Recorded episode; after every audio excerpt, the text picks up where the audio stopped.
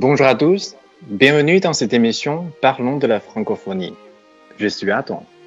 C'est une émission dont le but est de faire découvrir la culture francophone. 大家好，这里是漫谈法兰西，我们是一档以泛法语文化为主题的播客节目，旨在为中文世界的朋友揭开法语世界神秘的面纱。大家可以通过搜索“漫谈法兰西”在喜马拉雅、苹果播客和每日法语听力上找到我们。我是阿董。欢迎大家支持漫谈法兰西。嗯哼，那今天我们是二零一八年的十月十四日。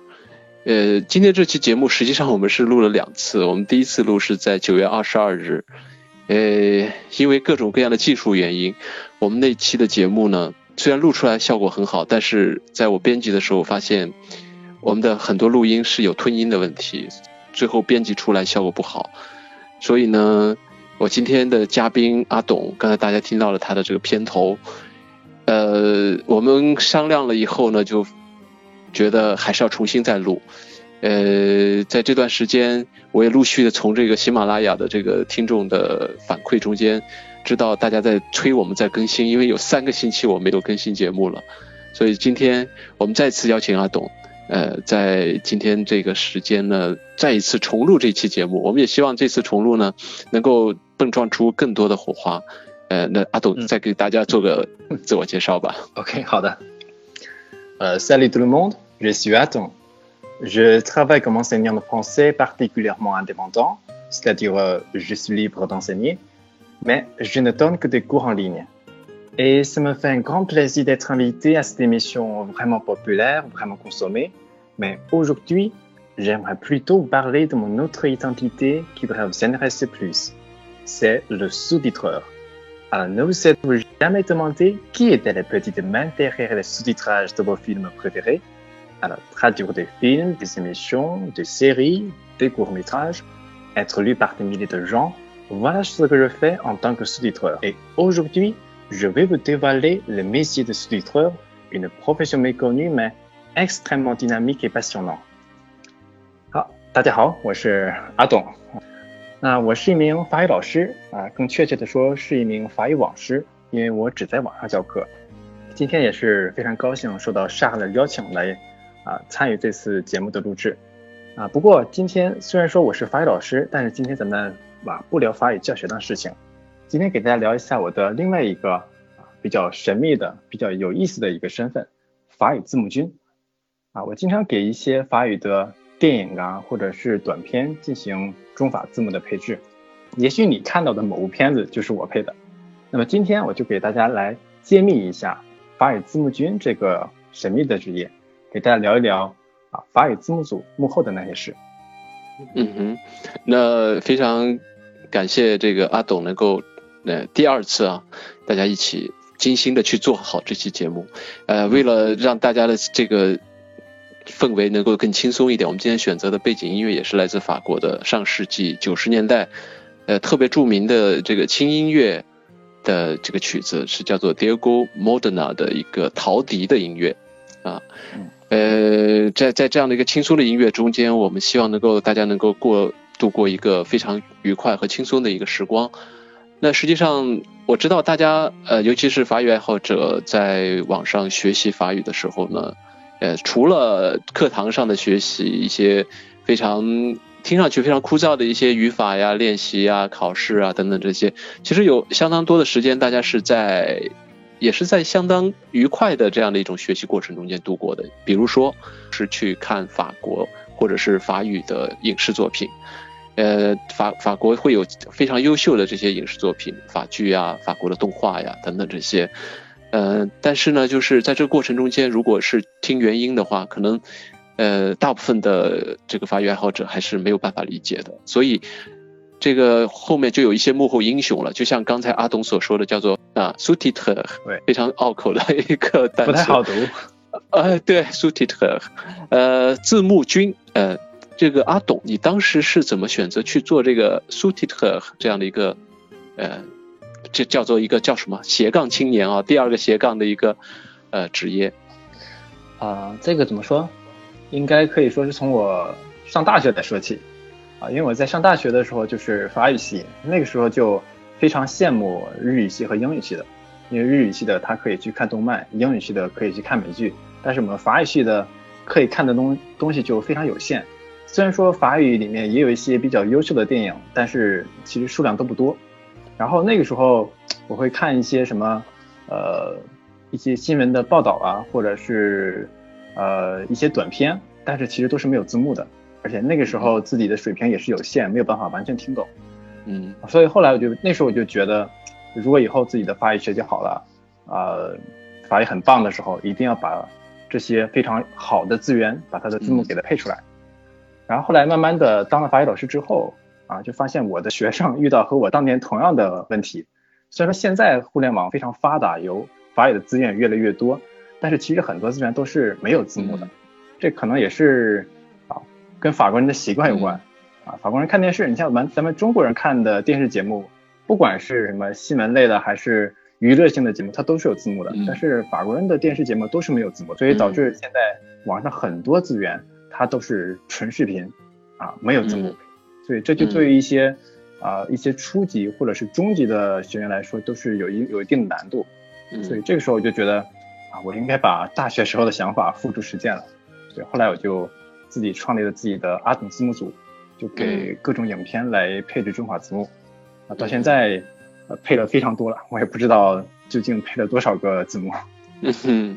那实际上，这个阿董字幕组已经是你的这个系列法语的一个子品牌了哈。因为 我我也这呃刚才也漏了跟大家介绍了，其实我跟阿董认识也是在这个每日法语听力上，因为我的这个漫谈法兰西是在每日法语听力的名师播客下面的一个子栏目。那阿董也恰好是我的这个邻居啊，就经常会打开我的节目的时候，上面就可以看到阿董的这个呃语音课程啊等等这些。那你的这个阿董字幕组啊，那实际上从开始到现在有多少年了呢？呃，差不多两年左右。两年左右。呃，那在这两年的时间里，你其实翻译了呃听译了哈，包括这个这个配上这些字幕，也有不少的作品。那你这个在这个过程中间，给大家先揭秘一下，这个法语字幕君在这个做一部作品，它是一个怎样的一个流程？OK，那做一个字幕，它是相对来说比较繁琐的一个工作。啊，遇到的问题也是各种各样的。啊，首先啊，你的第一步就是拿到一个法语的原版的视频，啊，没有字幕的。嗯。然后你首先要做的就是听写，也就是 dictate。啊，我们法语专业的应该都比较理解。我们内部都有一句话，就是没有被 dictate 给虐过的，就不算是真正的学过法语。对，因为 dictate 它是怎么说，很折磨人的，但是进步也是非常大的。那我们在做幕做字幕的时候，首先做的第一步就是 dictate，你要把这个视频里面的台词，他说的法语全部都一字不落的给他听写出来，然后打出来，啊，这个就是纯考验你的一个硬实力，啊，全凭全凭一双耳朵，嗯哼，啊，这是最煎熬的一个过程，反正也是最锻炼人的一个过程，嗯哼，然后全部都听写出来之后，接下来就是第二步，把它翻译出来。嗯啊，把里面台词一字一句的全部给它翻译出来。嗯啊，可能对于初学者而言啊，或者是初级、中级的选手来而言，听写是最难的。嗯，但是啊，对于像我这样字幕做的多的人来说，把它听出来不是特别的难，难的是把这些台词很巧妙把它翻译出来。嗯，就我们去电影院看电影的时候，有的时候可能觉得啊，这个电影为什么在美国都觉这个网上评论说。啊，外国人觉得非常搞笑，但是一到中国就觉得没那么搞笑了。这个很多时候也是翻译上的一个折损现象。嗯，就是不管什么样的作品，你只要翻译上汉语，它在原意上都会有一些折损。就如果你去看一些漫威，尤其是漫威的电影，你会很深刻的感到感受到这一点。所以这个时候我们要做的就是尽量的去减少这种折损。但是做到这一点其实是啊非常非常难的。嗯。OK，那这是这是第二步，就是把它翻译出来。嗯，那么翻译完之后啊，这个具体技术性，也就是最有挑战性的工作也就结束了。接下来就是做时间轴。嗯，什么是时间轴？就是你让某一句话在某个特定的时间出现，这个就是时间轴。嗯，啊，比方说啊，某一部电影它的它的第一句话就是在一分零一秒开始的，那么你在一分零一秒。在他开口说话的瞬间，你就在软件上摁一下开始键，嗯，然后松开。一分零二秒这句话说完的时候，你再按一下结束键。啊，这个也意思也就是说，他这个台词持续了一秒钟。那这样你做完之后，当放这个视频的时候，他这句台词就会在一分零一秒的时候出现，一分零二秒的时候自动消失。嗯，这个就是所谓的时间轴。嗯，然后就以此类推，他说下一句的时候，你再按开始键，然后再按结束键，就是对这个整个字幕做一个打点。对对对，就是这个字幕有他说了多少句台词，你就要摁多少下开始键和结束键。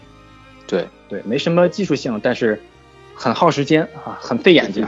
嗯哼，要有耐心啊，这个。对对对，有的时候你按的没有那么准，你需要反复的去给它调整。嗯哼，嗯，我们经常看到视频里这个人，有的时候这个字幕做的不太同步，就他还没有说呢，字幕就出现了，或者他说完之后字幕才出现，这个就是时间轴没有做好。嗯哼，嗯。那么时间轴做好做好之后，就是到最后一步，就是压制，啊，压制前你可能还需要简单的去校对一下，就比方说有些单词有没有错别字啊，或者是有没有地方没有配合啊，然后就开始是压制，这一步就相对来说比较简单了，就是把这个字幕给它压到视频里面。我们经常听到有一个词叫做外挂字幕，嗯哼，就你在做到最后一步之前，这个字幕是跟视频是分开的。那么你接下来要做做的最后一步就是把字幕给它压制到视频里面，嗯，这个相对来说操作起来比较简单，一键就可以搞定。嗯。哼，那也就是说，啊，听写，然后翻译，嗯，做时间轴，嗯哼，校校对和压制这几步之后，这部作品就出来了。对我经常看到一些翻译的作品中间到最后或者是开始。他这个职职职员分布的这个叫分工分工表，这里就会经常说谁做听译，谁做这个翻译，然后谁谁做听写，谁做翻译，谁做时间轴，然后谁做压制，然后谁做校对，都是一长溜的名单。那在阿董字幕组里面是有多少个人做这件事情？啊，一般都是我的学生，我的学生和我一起做。啊，现在有多少个人在一起在在做这个字幕组呢？啊，现在其实也不多，现在也就是五六个人，五六个人。对，主要做的都是相对来说前期的工作，嗯，就是后期的压制。就最核心的工作是你在做听写，现在听写有人帮你了吗？听写有人帮我，不过最后我还是要还是要校对一下，因为有很多地方他听不出来。啊，好，嗯哼，那我们从开始这个环节啊，其实第一步应该在听力之前应该是选材选择这个素材或者是选择作品，对吧？对对对。你一般其实我觉得一个字幕组它有自己的调性，有自己的风格，实际上是跟这个核心的人物他自己的喜好相关的。我我想你挑在挑选这个你想要翻译的作品的时候，你肯定也是想自己喜欢的东西你才会去做，是不是？对对对，啊，其实我翻译的内容大多数其实都是根据我自己的喜好。啊，我比较喜欢看啊迪士尼的电影、迪士尼动画片，还有漫威的电影。所以我翻的很多内容都是这方面的，比方像每日天地上的那个《疯狂动物城》，还有那个美队啊，那个都是我翻译的，因为我自己比较喜欢，比较喜欢这种类型的片子。法国的片子也拍了很多，就是纯法国啊出产的这种片子也发也翻译了很多。嗯哼，那在这个选择的这些作品的这个范围里，你觉得呃影响最广的一部作品是哪部呢？啊，影响最广的应该就是我之前做的那个关于啊减少对孩子语言暴力的那一个片子。嗯，那个片子我在做的时候啊，心理上是有一点触动，但是主要目的还是为了让大家去学法语。但是真正发出来之后，就是被各种各样的头条啊推荐，各种网络大 V 推荐，我其实都不知道，因为我平常很少玩微博。嗯，后来是我的一个朋友。啊，他在他平常比较喜欢刷微博，然后刷到这个视频，发现到最后的署名是我，是阿董法语，嗯哼，然后当时他就觉得很很震惊，给我发微信说说阿总你火了，我说怎么了？你现在的你现在视频现在被各个大 V 转发，哦，我我我我自己都不知道。嗯哼，那其实就是说，法国啊，真的是原创了很多这种很有力量或者是很有创意的一些作品，就是因为法语的这个障碍，所以不为中文世界的朋友所了解。然后你恰巧的一个这个无心折柳的这样的一个行为，实际上也也也为这个中法文化的这个交流做出了贡献，也其实为你以后选择作品的这个原则也做了一些调整，是吧？你之前可能会。呃，自己喜好的一些，比如说动画片呐什么的，但之后你也会注意到这样的一些能够嗯冲击人心灵的这样的一些呃作品啊，法国原创的这些东西，把它翻译到中国来。对，呃，因为这部片子其实做完之后，这个反响给我触动非常大。我以前可能就凭借自己喜好啊，做一些漫威的翻译一些漫威的电影，因为很多人也都喜欢这个。但是这个片子出来之后，就是我感觉我这个风格应该要变一下。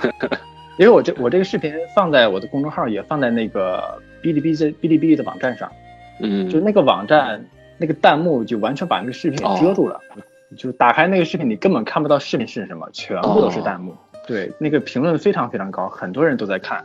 那会不会有一些会不会有一些不是学法语的人在给你做一些非常让你印象深刻的评论呢？对，其实很多都是没有学过法语的。哦，对，他们的评论有的时候。怎么说也非常的触目惊心，嗯，大家可以去看一下。我这里也摘录了几个，就是下面的一些人的评论，啊，这些人应该都是没有学过法语的，我可以给大家读一下。那个视频就是反对语言语言冷暴力的，对孩子而言，嗯，我给大家读几个。那第一个，这个也是说的最多的，啊，这是他父亲经常跟他说的一句话，就是。啊，我为什么说你？不是说别人，因为我是你爹。嗯，啊，就这句话出现的频率特别特别高。嗯，就是下面下面刷屏的里面，然后还有，比方说，啊，真的希望有谁能够制作出感受共通的仪器，就是让自己的父母也感受一下被语言暴力时的痛苦。嗯嗯，还有就是注意，比方像，啊，我生你有什么用？一无是处的废物，啊，一副死鬼样，你以后有谁会娶你？这都是学员在下面的下面的评论，还有就是说，还有一个人评论就是说，啊，小学三年级我参加了一次英语戏剧表演，回家路上我妈对我说你是全场最差的那个，我站在那里都觉得丢人。很多年以后，我妈常说，我真想不通你条件这么好，为什么这么自卑，为什么这么内向，为什么不敢在人前表达自己？这个也是一个学员一个人在下面的一个评论。嗯哼，还有一条就是啊。一个评论就是突然间觉得我爸妈是世界上最好的，就有点小幸福。是小的时候没有这是正面的一个案例了哈。对，没有感受过这种语言的暴力。所以看了这个片子，我真的觉得，呃，以后应该多做多做一些，就是不仅仅是局限于啊法语人，就是非法语人，他也会去看，会有一些触动的片子，应该往这方向再多发展一些。对对，这其实就是文化的力量。呃，就是法国人，他其实这些艺术家，呃，发现了这样的一个题材，而且这个现象可能是在世界各地都是很普遍的，就是两代人之间的沟通和两代人对同一件事情的一个看法的不同，然后上一代人可能会一种用一种特别苛责的一种心态或者一种语气对待下一代人，使到呃这种年轻人在这个成长的过程中间心理受到挫伤。呃，所以我想，虽然我们这是一个播客节目，是没有办法看到视频的，但是我我想还是让大家来听一听这一段法语的这个旁白，来听一听，来感受一下，呃，这一段片子的震撼人心的力量。对。然后我们同时呢，会把这段法语的旁白以及相应的翻译的脚本，我们放在我们的这个嗯文案里面，大家也可以对照着去看一看。然后我们再来继续聊字幕的制作。Tu devrais pas mettre ce t-shirt. Tu fais des gros bras. Qu'est-ce que j'ai fait pour avoir un fils comme toi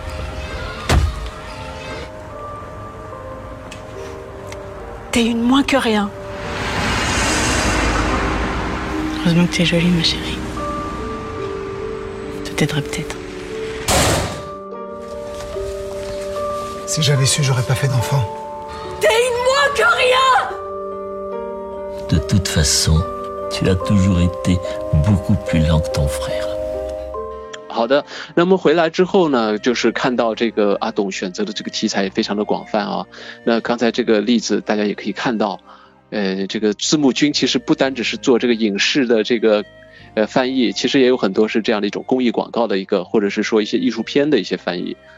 嗯，那到了这个第二个环节就是 dig day 了，这个我想就是是所有学习法语人的一个梦魇。大家在这个环节里呢，基本上就很很多的时候，包括我自己在内，都是在苦苦的挣扎。我也想让阿董来介绍一下你在这个听力养成的这个过程中，你的这些秘诀或者你的一些经验。啊，在做 dig day 的时候，它是一个很考察你综综合实力的一个一一个活动。有的人觉得可能是 dig day 就是纯考听力。你听力好就能够做得很好，其实不是的，啊，就是我在做字幕的时候，基本上啊，我的听力是占百分之七十，嗯，然后我的语法和词汇是占了百分之三十，嗯，就有的时候啊，他说的实在是太快了，你你要凭耳朵听根本听不出来，嗯，但是你通过你的语法的功底还有词汇，啊，即便是这个词汇你不认识，啊，你有的时候都可以把它写出来，嗯。你在做听写的时候，有的时候难的不是那种特别长的单词啊，或者说是呃读的特别快的，很多时候就是那种什么介词啊非常短的词，这个这个时候是听不出来的。就这个时候就需要你有很好的一个语法的功底去把它给啊猜出来。嗯，就很多时候我的朋友问我说，你的耳朵怎么这么好使？你这个音你都能听出来？我就会跟他说，其实我根本就不是听出来的，这个音就是我猜出来的。嗯哼，根据他的那个句子结构把它猜出来。所以大家在做 day 的时候啊，不要以为啊，它只会提升你的你的听力，嗯，它是一个非常全面的一个能力，考察的非常全面。你只要做了一段时间的 day，虽然说过程很痛苦啊，但是它的对你的提升是非常非常大的。嗯嗯，对，它就是一个综合的一个实力，也是呃刚才你说的，就是需要通过其他辅助的知识，在听的过程中间，听是一个过程，但实际上是一个理解。这个理解呢，是需要你的其他知识来进行相应的一个综合的一个推断，你才能把整个的意思能够完全的推敲出来。对对，嗯，对，尤其法语啊，我觉得英语可能还好一点，法语有太多的这种连诵和连读的这种现象，所以有些时候其实它这个单词并不是这种发音，但是因为连诵连读，所以它变成了另外一种样子，在你的记忆的这个嗯痕迹里面，可能你匹配不到，所以你就听不出来，可能是有这样的一个。在听力而言，法语比英语要真的是难很多。嗯在做听写的很多时候，就会把一把一串音给它分成两个音，或者是把两个音把它缩成一个音，会经常遇到这样的情况。嗯，那在你的这个听写的过程中间，你觉得有比较难，就是比如说遇到什么难题，你搞了很长很长时间，最后才听出来的这样一个案例吗？呃，有的。嗯哼。啊，比方说我在。给那个《疯狂动物城》配配音的时啊配字幕的时候，它那里面就有一段超级长而且超级快的一段，那个时候我也是听了好多遍啊。很多时候很多人觉得说这个说的这么快，你都可以把它一字一句的给它听写出来。我说这个其实我跟你讲，不是我一遍就能听出来的。我相信法语再好的人，法语再好的人，这一段他也不可能一下子就给他听出来。你说有些很很多话我都是反复听出来的。甚至说不是一天听出来的，嗯有的时候这一天我听这句话我根本听不出来，明明天或者后天可能某个时间段我一放我就听出来是吧？要有状态，对对，就是那段话，那段话就是听了很多遍，而且听了很多天才听出来的，把它全部都给听写出来。哦，那其实听完了之后就会有一个非常强烈的成就感。对吧？终于，这其实也是一个逐逐渐的一个积累的过程，可能就是你的听力的实力，就是在这样一点一滴的这个训练过程中间不断提高，然后最后达到了一个高度，对吧？没错，没错。其实我做字幕啊，还有另外一个原因就是它可以啊提升我本身的水平啊，就不管你的法语学到了什么程度，好到什么程度，你只要是不用的话，它就会退化。嗯，不管你达到什么样的程度，所以说，虽然说我是法语老师，经常用法语，每天也都在看一些法语的东西，啊，但是时不时的去做一些字幕，还是可以很好的啊帮助你，不能说呃提高很多，但是最起码不会让你退步。对，那你刚才说到了，就是听写下来是一回事啊，实际上要把它从一种语言转换成另外一种语言，那实际上你刚刚说也是非常难的一件事，可能有时候比这个 dig day 还要难。因为有这个折折损的问题哈，所谓折损就是说从一种语言转换到另一种语言，因为文化的这个土壤和境遇并不完全相同，所以他的意思也不能够说百分之百的能够传达，只能是说尽可能的信达雅的去转转换。啊，在这个过程中间有有什么趣事吗？呃，在做翻译的时候，有一种难就叫做啊，翻译出来容易，就是翻译到位很难，这种是经常会遇到的。什么意思？就是你在看到这个字幕的时候，啊嗯，可能会看到觉得，呃，这个地方非常简单，大家都能够看得懂，就是每个人都可以把它翻译出来。但是你要把它翻译出来，很多时候是不够的。嗯你要把他的人物性格的特点和当时说话的场景啊，都给它翻译出来。嗯对比方说一句非常简单的这个 Bonjour tout le monde，嗯哼，大家好啊，够简单是吧？每个人都知道它是什么意思。对但是如果说他在片子里从不同的人嘴里说出来，嗯你翻译的可能就会不一样。嗯比方说拿那个漫威的电影来说啊，漫威电影两个最具代表性的人物，一个是美国队长，一个是钢铁侠。嗯那如果说这句话分别从美队和钢铁侠的嘴里面说出来，你就要翻译成不同的味道嗯哼啊。拿美国队长来说，那他早上起来看到了什么绿巨人、雷神啊，然后一群人说了一句 “Bonjour tout le monde” 嗯。啊，你这个时候考虑的就不是这句话是什么意思，这句话大家都知道，而你要考虑的是美国队长是一个什么样的人，嗯，你要通过他的人物特性来进行翻译。美国队长他是一个三观超正的一个人，那么你在翻译的时候也要很正经，所以你就可以直接翻译出来“大家早上好”。嗯。那么如果说是钢铁侠看到屋子里一群的超级英雄说了一句 “Bonjour tout le monde”，你这个时候可能就翻译成“大家早上好”就不太合适了，嗯因为钢铁侠和美队不一样，他是一个啊呃很不正经的一个人，很喜欢挖苦人的一个人。嗯哼那么在这样的一个人物特点下，Bonjour tout le monde，你再翻译成“大家大家早上好”，啊就不太合适。这时候你可以翻译成什么？嗯早啊，怪咖们。嗯哼对，把它嗯翻 tout le monde，你给它翻译成怪咖们，翻译成怪物可能有一点过，嗯怪咖们是刚刚好。嗯哼。这个时候呢，才符合钢铁侠这种这种什么花花公子啊、爱挖苦人的这种设定，嗯。就是早啊，怪咖们，很符合他的人设。嗯哼。有的人对。有的人说可能这种啊不太符合原文，因为原文没有怪咖这样的词。嗯，但是在翻译一部电影的时候，就是你如果说完全按照他那种啊逐字逐句的翻译，翻译完之后你会觉得这个电影跟白开水一样，一点味道都没有。嗯对，做字幕的时候你要贴合原句，但是更要贴合说这句话的人物特点，这样翻译出来才是一部很有很有活力的电影。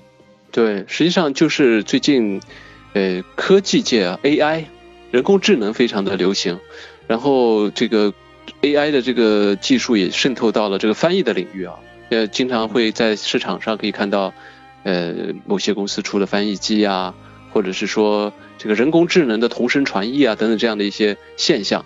那其实从这个案例中间，我们就可以知道，对于文学作品的翻译，其实这种机器是没有办法去揣测这个人物的性格，去根据这些特定的场景去把同一个意思翻译成不同的这样的语言，对吧？这只有人能做出来，因为人才能够知道，才能够揣摩人性，才能够把人人的性性格上的东西在语言上把它表现出来。所以这是一个非常生动的案例。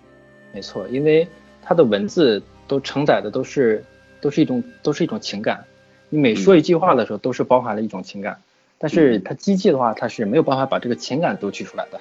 嗯嗯，对对。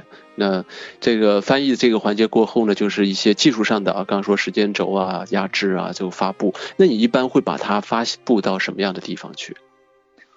呃，很多时候会发布在我的公众号上。公众号对哦，发布在那你跟大家介绍一下你的公众号吧。我想这次节目过后的话，也会有些朋友会喜欢你的这个文章啊，喜欢你的这些作品。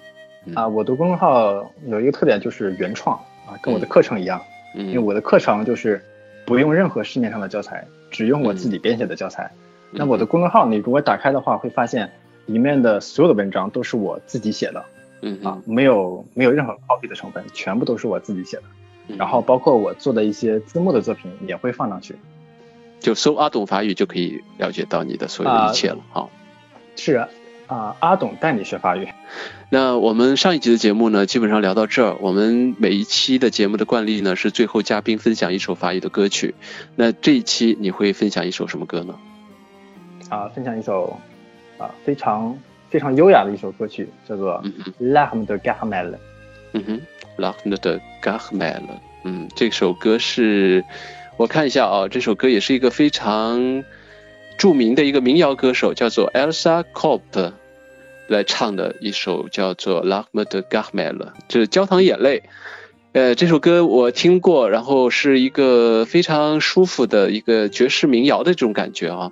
呃，坐在咖啡馆里啊，或者是自己在家里看书的时候，特别适合去做一个背景音乐来听。呃，那。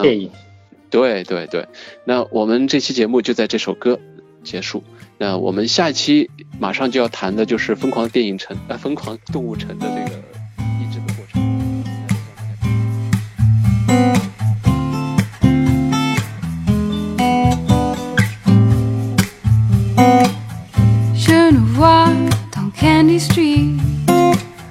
Tu m'appellerais Sweetie. Poupée de miel qui fond quand tu appelles, dorée au point que tu brûles pour elle. Oh, tu serais mon mystère glacé, beau à croquer, à réchauffer. Mon chocolat, ma boule de gomme, moi qui n'avais faim de personne si j'en avais mal au cœur. Si tu devais me quitter en douceur, couleraient mes larmes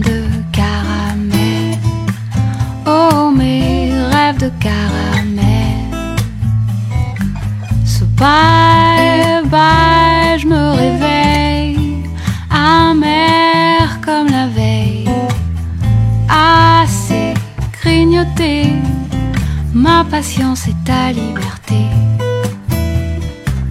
Je ne suis pas ta crème, je m'appelle pas Suzette. Bye bye, boogeyman, je ne sais même pas si tu m'aimes.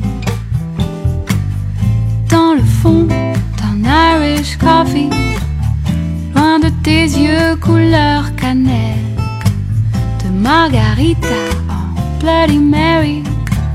Il pleut mes larmes dans les cocktails. Oh, toi qui t'es mon blue lagoon, ma tequila sunrise, ma coupe de chant pour un honeymoon, nous la fantôme of paradise. Adieu éclair et corne gazelle, sucré salé.